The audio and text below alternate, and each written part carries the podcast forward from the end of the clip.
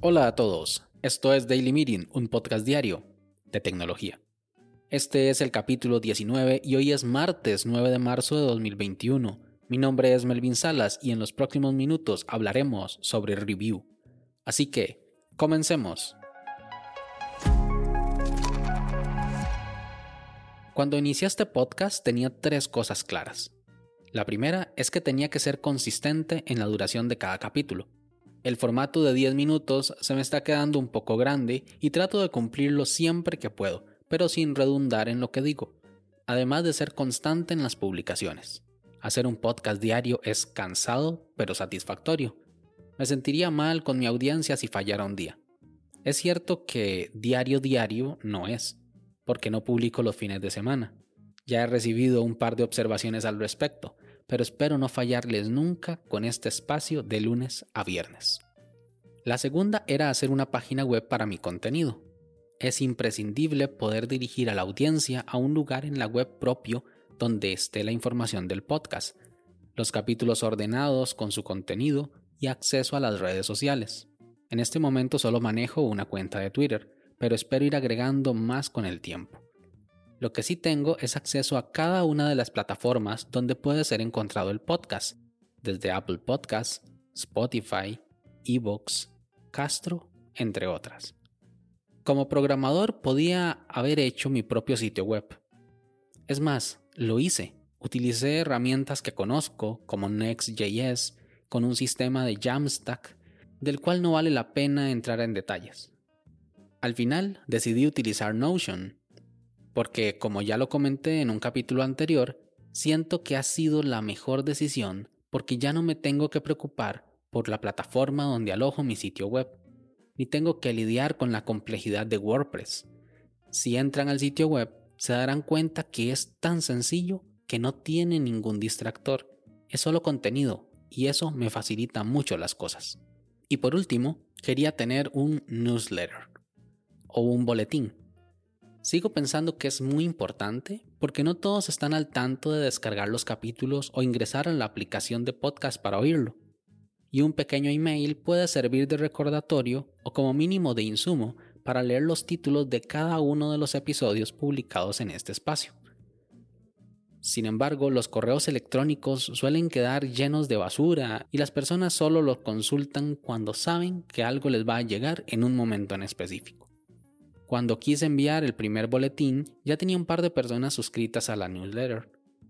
De una manera casi instintiva, fui a la web de mailchimp.com, importé las cuentas de correo que había conseguido en el formulario de suscripción que está en mi página web e inicié el proceso de configuración y fue un desastre. Son demasiadas opciones por todo lado. Términos extraños, plantillas de pago y gratuitas, creación de campañas y muchas cosas más. Me sentía abrumado, sentía ansiedad casi. MailChimp es el rey indiscutible para enviar correos electrónicos de manera empresarial. Desde ahí se mandan boletines, anuncios, avisos, inscripciones, pero es tan complejo que no dan ganas de usarlo. Realmente creo que falta que una persona de experiencia de usuario haga un análisis de la plataforma. Me da la impresión que parecen esas web chinas de compra en línea con botones por todo lado y opciones que solo sirven a unos cuantos. Y no me malentiendan, yo he usado MailChimp antes y lo he recomendado, pero me parece increíble que para enviar una simple newsletter sea tan complicado que se me quiten las ganas de hacerlo ¿Cómo es que utilizan estas plataformas los encargados de publicidad todos los días? Ya deben de estar acostumbrados. De todas formas, envié mi primer boletín con MailChimp y me eché a llorar después de lo feo que me quedó. Esto me recuerda cuando hice una página web utilizando el CMS llamado WordPress para un cliente que solo quería agregar entradas en el blog de su empresa.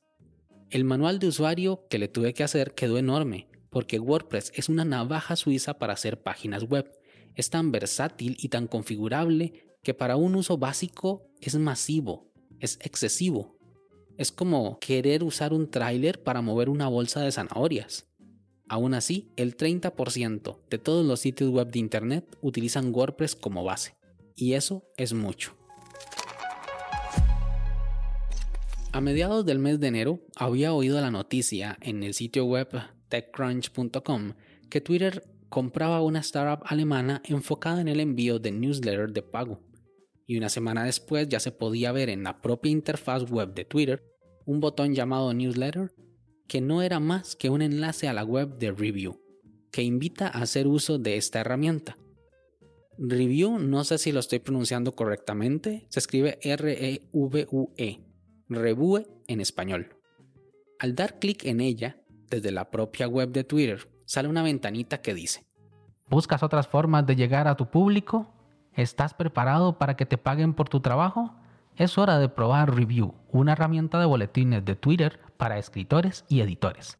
Redacta y programa boletines de noticias, inserta tweets, importa listas de correo electrónico, analiza el compromiso, gana dinero con las suscripciones de pago. No es que pretenda hacer dinero con mi boletín semanal del podcast, pero me llama la atención de que es gratis.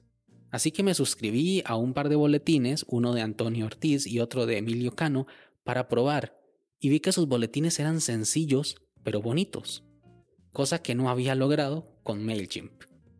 Así que me hice una cuenta. No suelo utilizar la autenticación con redes sociales. Personalmente las detesto. Pero como venía desde Twitter, recomendado por Twitter, así que inicié sesión con Twitter. ¿Qué más da? Así soy de rebelde e incomprendido. Como lo decía la ventanita, Review es un sistema simple de envío de boletines. Solo eso. Pueden ser de pago o gratuitos, pero solo para eso sirve. Y eso es justamente lo que yo necesitaba. Es curioso cómo estos servicios especializados surgen y poco a poco las navajas suizas caen en desuso.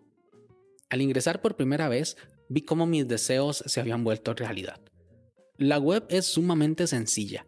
De entrada, pide los datos necesarios para empezar, como nombre, foto, descripción del boletín, colores y diseño, y poco más.